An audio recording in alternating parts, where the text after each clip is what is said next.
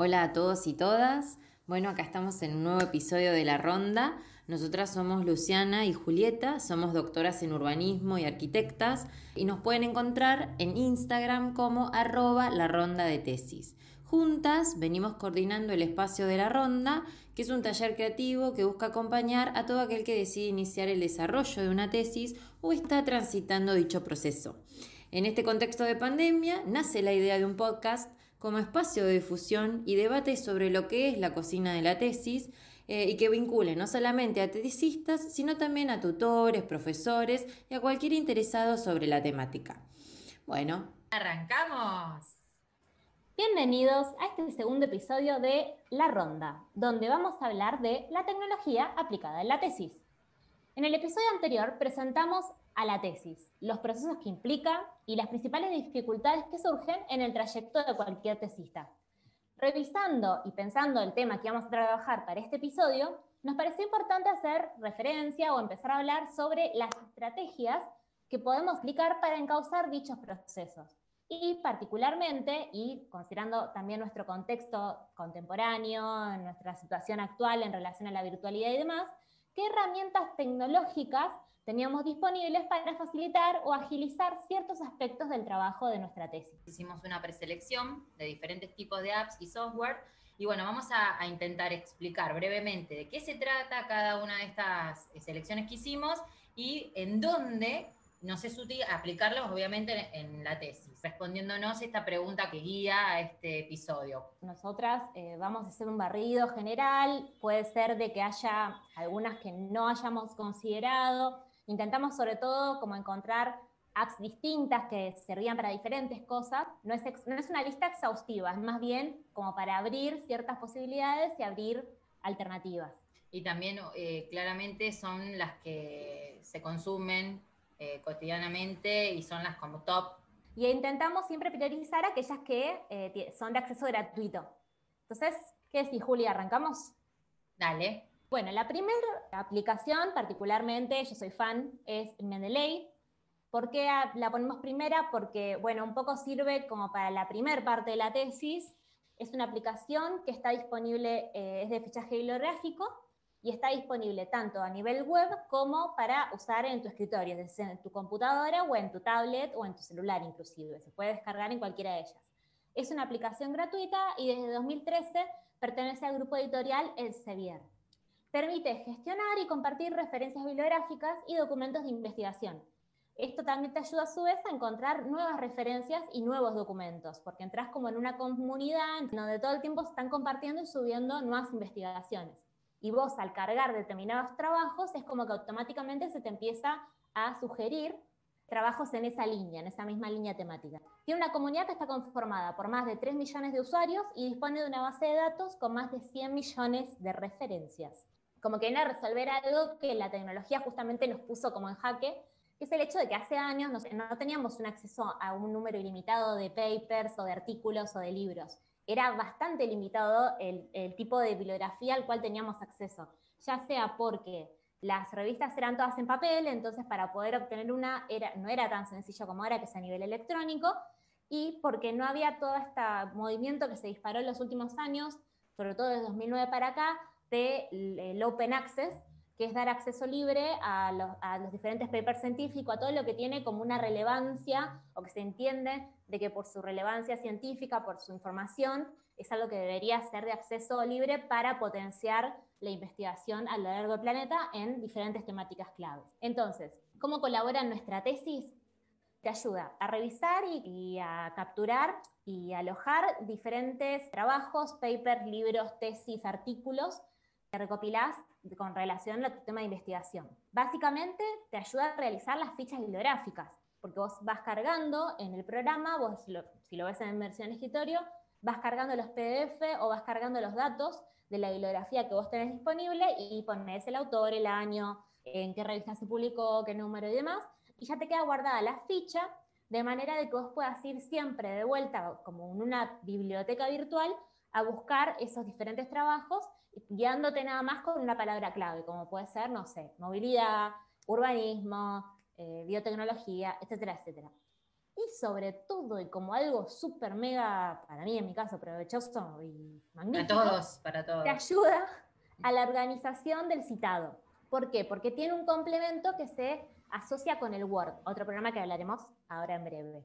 ¿Eso qué significa? Que vos en el Word puedes insertar las, las citas de la bibliografía que estás haciendo referencia en tu texto de manera automática y personalizada, o como la mayoría utilizamos, según formato APA. Y eso que hace que vos vas cargando en el Word las diferentes citas que se configuran automáticamente. Cuando vos llegas al final de tu artículo, puedes poner en un botoncito decir insertar bibliografía y mágicamente se te despliega toda la bibliografía súper mega configurada, toda correcta, toda divina, y vos solamente tuviste que hacer un clic.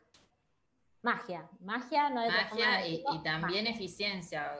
Casi todos los que hemos escrito papers o partes de artículos eh, o tesis que no tuvimos esta cuestión de automatizar la bibliografía, lleva un montón de tiempo y también siempre hay un error. O sea, es como que nunca termina de ser perfecta la lista de la bibliografía que uno utiliza. Entonces, para mí es...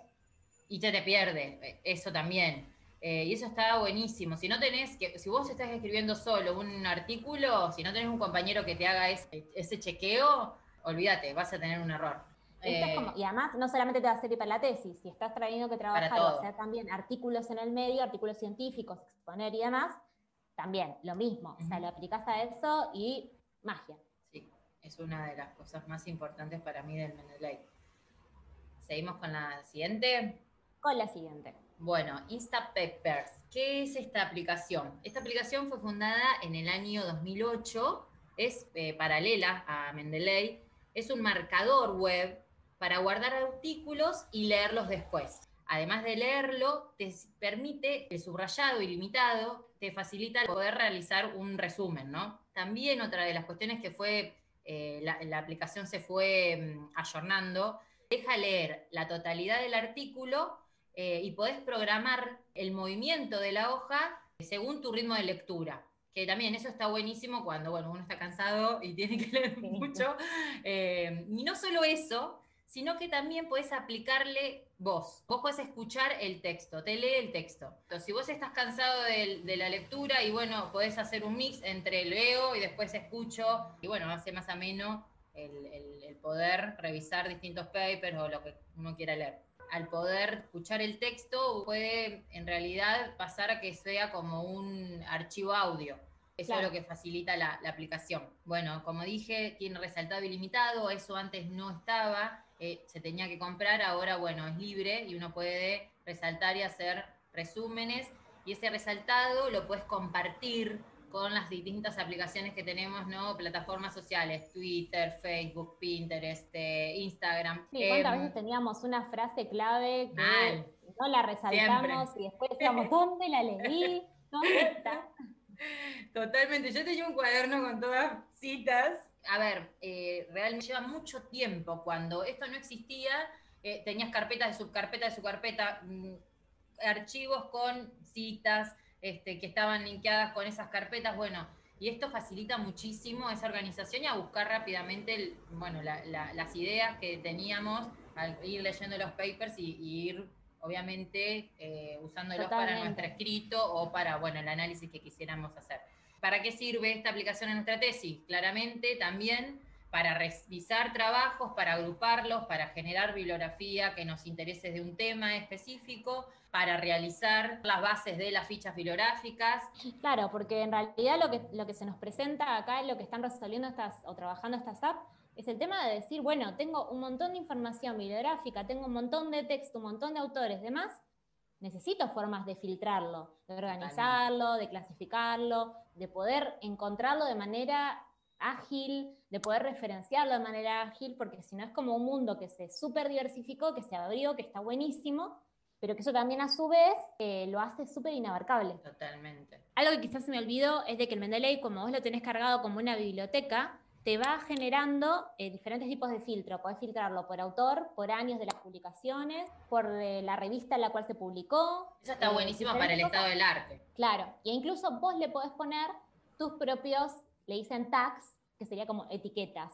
De hecho, yo tenía una que era mi tema de tesis, que era movilidad por trabajo, y tenía una etiqueta que era eso, e incluso tenía una etiqueta que era tesis. Y nada, y eso me permitía de que yo lo, lo filtraba por eso y me aparecían todos mis textos claves. Y eh, dentro del Mendeley también vos podés hacer resaltado del texto, hacer comentarios, dejar alguna nota, o sea, como que puedes trabajar el texto en PDF dentro del Mendeley mismo. Así que bueno, ¿te parece que sigamos? Dale. Ahora viene una que es un poco más práctica o más bien para aplicar ciertas cosas, que es eh, la aplicación Simple Mind. Es una aplicación desarrollada por un grupo de empresas, entre ellas Cisco, que es una empresa tecnológica que, funciona en Silicon Valley, que permite diseñar mapas conceptuales. Existe una versión libre y otra versión que podés pagar una licencia de por vida.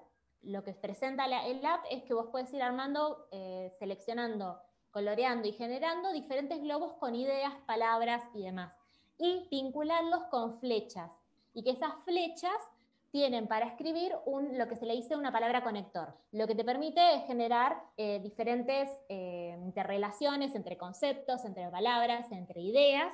Entonces esto es como si fuera una pizarra electrónica que tenés siempre ahí disponible y que la puedes ir retomando. La podés eh, exportar como una imagen, como, una, como, una, un PNG, un JPG, lo que fuere. Entonces, ¿para qué nos colabora o en qué nos sirve nuestra tesis? Para construir y revisar, por ejemplo, el marco teórico, todos sus conceptos, para desarrollar hipótesis o ideas dentro de nuestra tesis y para incluso para organizar las ideas que vayas a tener que, o sea, las ideas o, los, las secciones dentro de la escritura.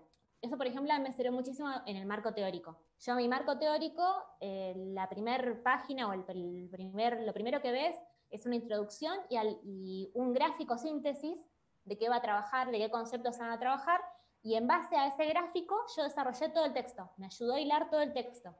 Así que a mí, en mi caso, me super sirvió. Ahora, presentamos estas tres, Mendeley, Instapaper y Simple Mind. ¿Cuáles pueden ser algunas aplicaciones similares o otras aplicaciones que se sirvan más o menos para lo mismo? Tenemos por un lado RedCube Papers, que es otro buscador de bibliografía. También pueden tener eh, el Cam Scanner, que permite utilizar dispositivos como, como escáneres de imágenes. Puedes escanearlo con esa app, entonces puedes llevártelo e incluso ponerlo dentro del Mendeley, del Insta y demás, y aplicarlo ahí y dentro de tiene buena definición, porque tal vez una foto que vos sacas de un archivo histórico no, es, no va a tener la calidad que con, ese, con esa app. Eso creo que es lo, interesante de, Sí, que muchas veces cuando escaneas también te permite que incluso puedas capturar parte del texto. A veces sale como que no sale exacto, pero tenés como una parte del texto que ya puedes ir empezando a copiar y pegar para, porque imagínate un párrafo, tener, pues, uno ya porque se va acostumbrando, viste, a las cosas, que las cosas sean sencillas. Pero bueno, es como que te permite trasladar más fácilmente el texto a la parte, al texto, al Word, a cualquier procesador de texto.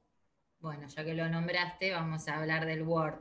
El Word creo que casi todos lo conocemos, es el programa más utilizado creo que a nivel mundial. Eh, es un programa informático que está claramente orientado al procesamiento de textos.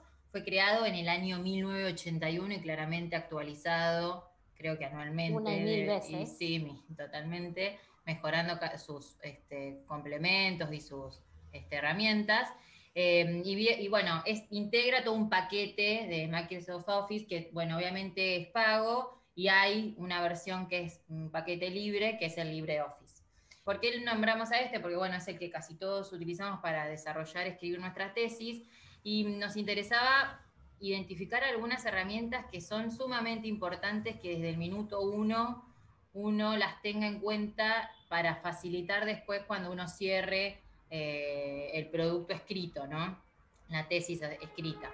Eh, por un lado, el trabajar siempre con estilos de textos, que nadie los utiliza.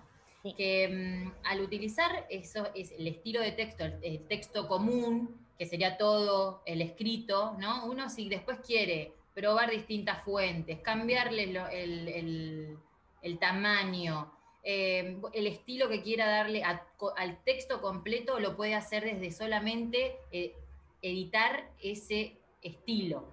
Lo mismo, cuando yo trabajo con estilos título 1, título 2, o em, referencias, eh, notas al pie, todo lo que tiene que ver con los distintos estilos de, del texto en el escrito, nos, favorece o nos facilita también que si después queremos cambiar, eh, que todos mis títulos tengan un criterio de diseño, se, automáticamente se este, cambian en todos.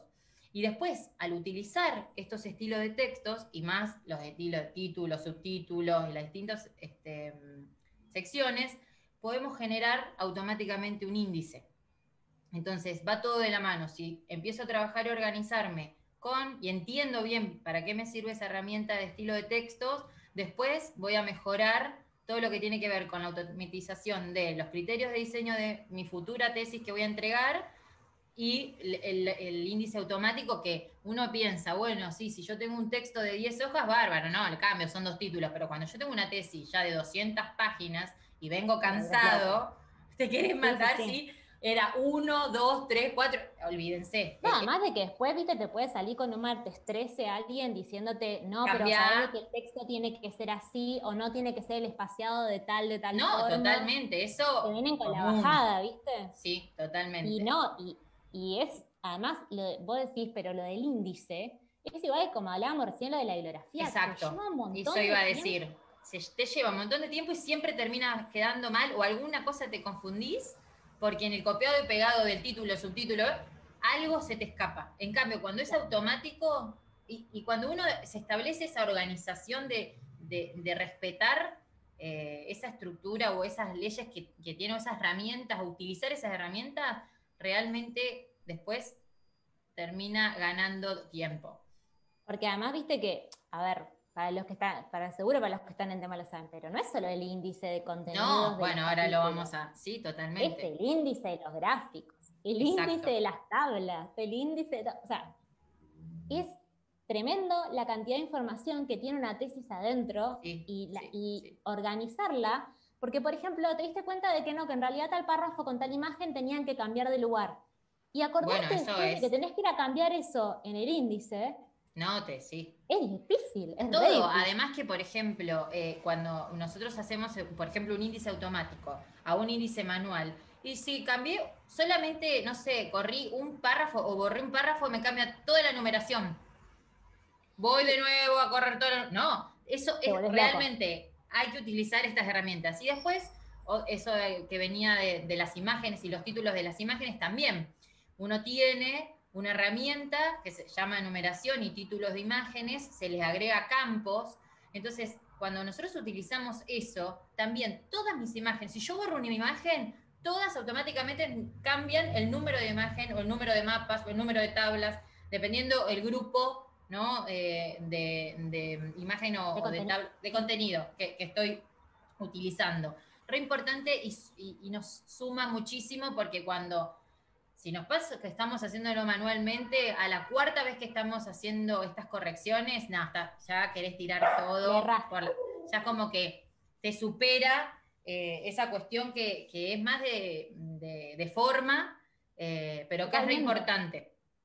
y otra, sí. está buenísimo uno sentir de que, de que puede, o sea, te va a pasar y probablemente eh, sería terrible tener que vos considerar ah, de que no puedes hacer un cambio, que vos te das cuenta porque nada, no hay momento de mayor claridad que los dos días o al mismo día que estás por entregar la tesis, que es como que la tenés súper interiorizada, está ahí en tu cerebro, la tenés súper clara. Entonces, es como que no poder cambiar algo en ese momento, que realmente entraste en un estado de comprensión de tu tema y de tu tesis tan grande, porque pensás de que te va a desconfigurar todas las tablas, de que te va a cambiar de lugar toda la numeración, es un garrón.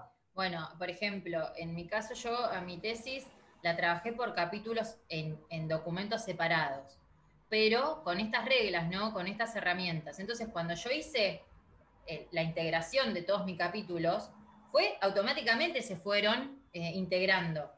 En cambio, si vos lo haces manualmente, olvídate.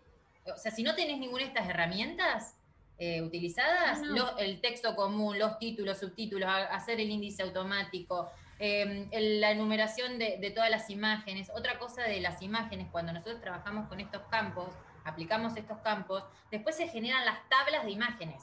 Entonces, si vos tenés, por ejemplo, en arquitectura y urbanismo utilizamos mucho gráfico. Yo tenía 250 imágenes. Imagínense numerar y poner el título en una lista completa al principio de todo que se... Que quieras cambiar la imagen 7. No, o sea, entre que cambio todo, el, tardo dos semanas más, un mes. Entonces eso para mí es re importante y, muy poca gente lo, sabe utilizar o se, antes de empezar a escribir eh, realmente así por capítulo, se organiza para, sacarle jugo a la herramienta. Em, Eso que dijiste me pareció clave.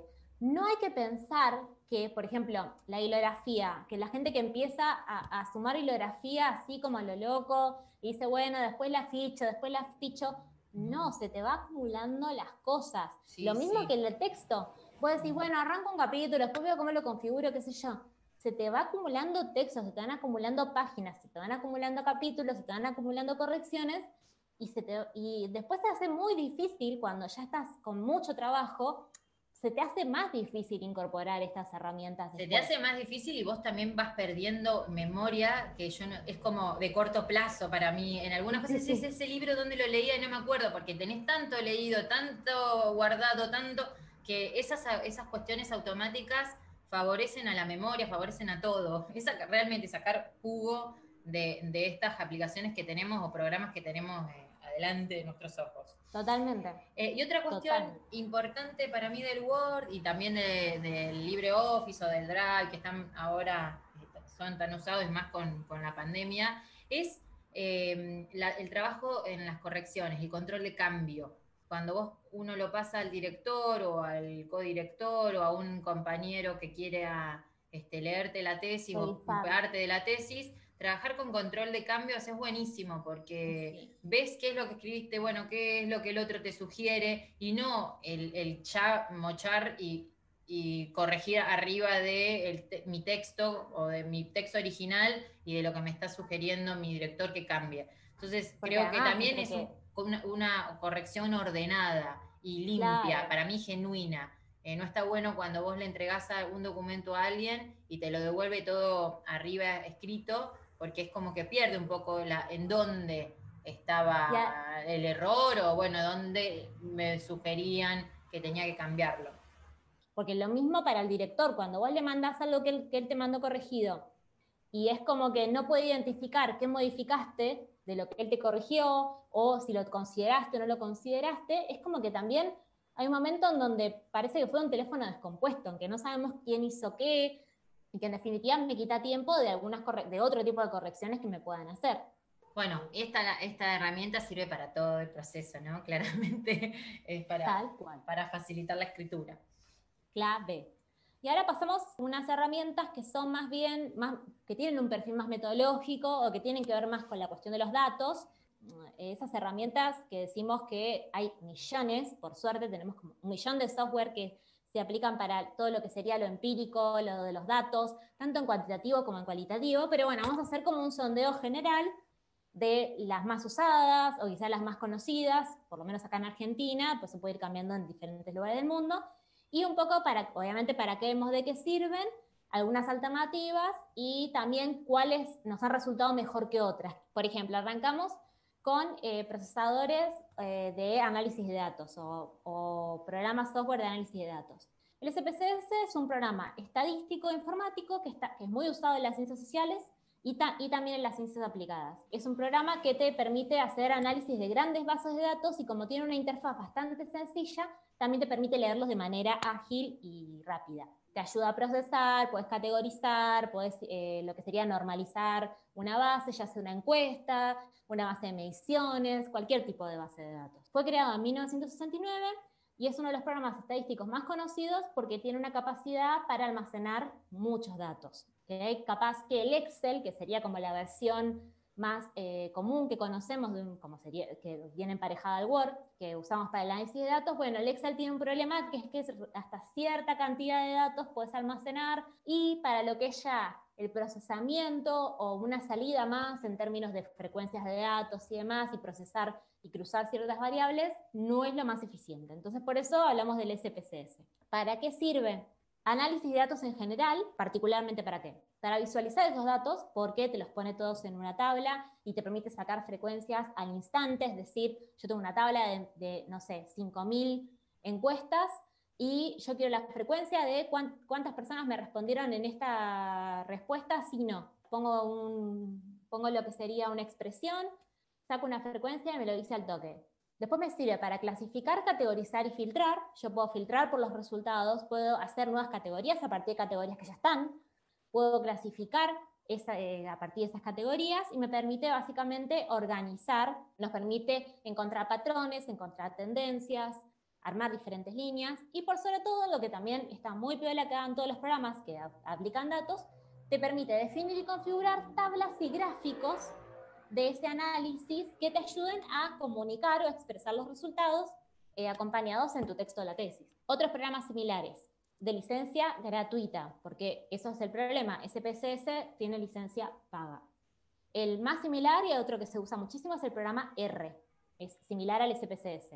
Y también otro que yo trabajé mucho y que me pareció súper ágil y como fácil de utilizar era el SQLite, que también es un de análisis de base de datos pero tenía la, particularidad de que vos podías como ir filtrando la tabla, como que te podías ir filtrando datos y que te aparecieran como tablas más sintéticas. Y eso lo que y el SQLite te permite como generar nuevas ventanas con esas tablas reducidas a partir de una misma base de datos. Y también tenemos, similar al Excel o equivalente al Excel, la versión LibreOffice de cálculo. Ahora, tenemos otros programas que quizás yo, por ejemplo, he utilizado muchísimo SPSS, pero después tuve el tema de encarar eh, un análisis de entrevistas en mi test. Y encontré el Atlas T, que en realidad es eh, pago. Eh, no me resultó del todo ágil, también en el momento lo encaré, como vieron esto que decimos del timing, lo encaré muy tarde en el proceso en el cual estaba desarrollando y no me resultó lo suficientemente fácil en el momento pero ¿por qué no me resultó fácil o por qué llegué tarde? Por otra cuestión muy anterior, y que quizás esto es una estrategia macro que dejaría para todo el resto del mundo, es el tema de la desgrabación, lo que se conoce como la desgrabación, la transcripción de las entrevistas.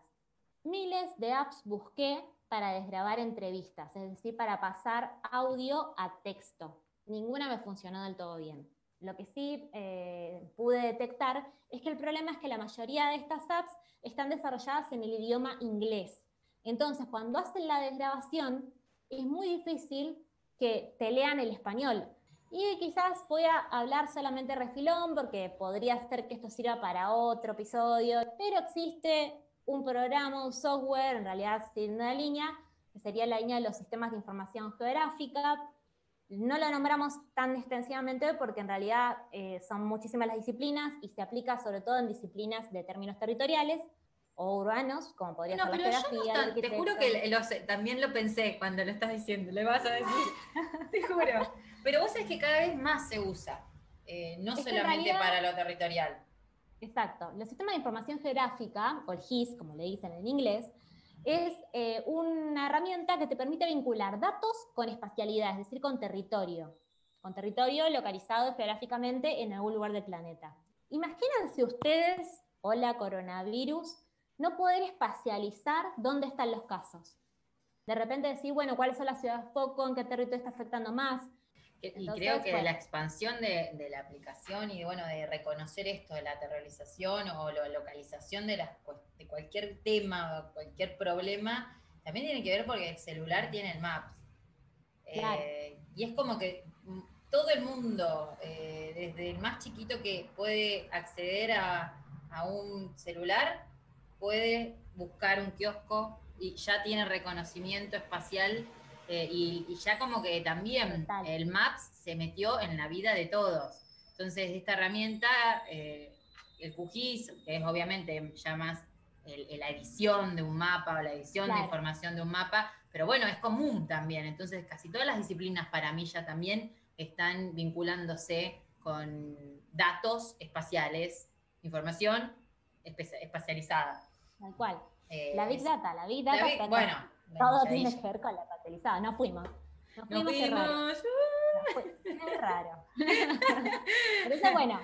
Bien. Y ahora, que, ah, bueno, vamos a hablar un poquito sobre algunas, algunas aplicaciones que nos ayudan a planificar u organizar nuestras tareas o hacer de recordatorio o optimizar nuestro tiempo de análisis, de escritura, de, eh, bueno, cualquier actividad que esté en relación a la tesis a em, nosotros. A nosotros. Por un lado, eh, Wonderlist y Evernote son dos aplicaciones que eh, nos ayudan a, obviamente, listar eh, o hacer notas sobre cosas importantes y, obvia, y eso, o recordatorios que, bueno, nos sirven para eso, ¿no? Para organizarnos o generarnos un plan de acción que también hasta se vincula con un calendar. O sea, si uno tiene el celu, tiene el calendario y te tienes todas las actividades que tenés que hacer, o una entrevista, o una, bueno, tengo que bajar este, este paper y leerlo tal día, o bueno, eh, eh,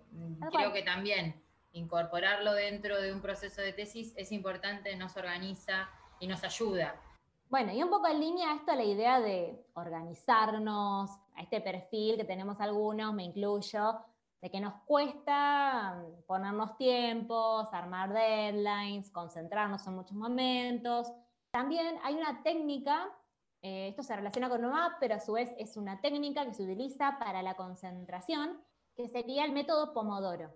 El método Pomodoro consiste en establecer tiempos de trabajo y tiempos de pausa barra descanso, que a medida que se organiza por ciclos, nosotros hacemos 25 minutos de concentración o de trabajo, 5 minutos de descanso, 25 minutos de trabajo, 5 de descanso, Muy militar. 25 minutos nuevamente y al tercer, y a la tercer, lo que sería, le dicen el tercer descanso, se hace un descanso más espaciado de 15 a 20 minutos. Descarga en el celular, se llama Pomodoro Timer, y que te, o casualidad, que casualidad, te bloquea el resto de las aplicaciones. O sea. Bueno, eso creo que debe ser es un tema re importante de limitar eh, la utilización. Es tan fácil eh, dilatarse porque tenemos todo a mano, el celu. Yo me acuerdo cuando yo escribí mi tesis, no estaba tan arraigada todas las plataformas sociales, Instagram. Y lo único que hacía yo era dejar mi celu en otro lugar como para concentrarme al menos dos, tres horas de corrido. Obviamente, uno es necesario también la dispersión por, por el nivel de cansancio y para, para, pensar mejor y todo, pero sí hacía ese ejercicio de desvincularme o alejarme de todo lo que, lo que intentaba persuadirme a desconcentrarme. Procrastinar, procrastinar se Sí, y sí, pero bueno, este método lo que tiene es que está como comprobado o tiene alguna, eh, está como asociado a los tiempos en los cuales mi cabeza puede, se permite eh, concentrarse efectivamente. Así que nos pareció importante hacer este barrido general, como también queríamos mostrar, como sabemos de que la tesis no es solo la tesis producto, sino la tesis proceso y la tesis vinculada a uno como persona y con su vida y con sus formas de desarrollar con las dificultades que puede implicar concentrarse, organizarse, planificar.